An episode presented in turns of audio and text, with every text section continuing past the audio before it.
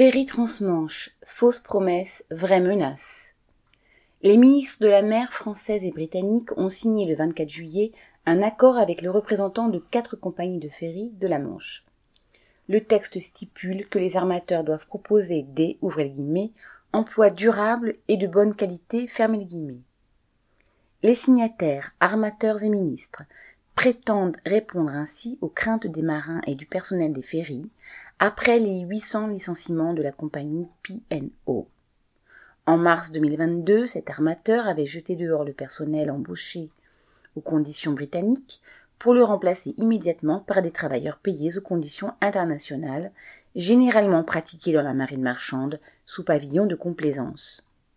Le salaire minimum était ainsi divisé par trois. Le temps de travail quotidien et la durée d'embarquement prolongée, les repos à terre n'étaient plus payés. Sous couvert de défendre les conditions de vie des marins et la sécurité des passagers, les autres armateurs et les autorités politiques, tant britanniques que françaises, élevèrent alors de solennelles protestations.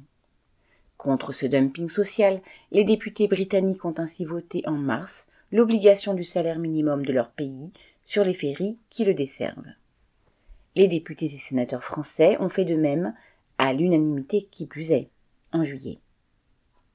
L'accord du 24 juillet serait donc venu couronner ce monument de politique sociale et de défense des équipages.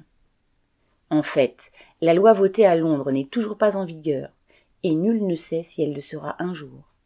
La loi votée à Paris ne contient que des promesses de discussion et aucun engagement contraignant, de même, bien entendu, que l'accord avec les armateurs.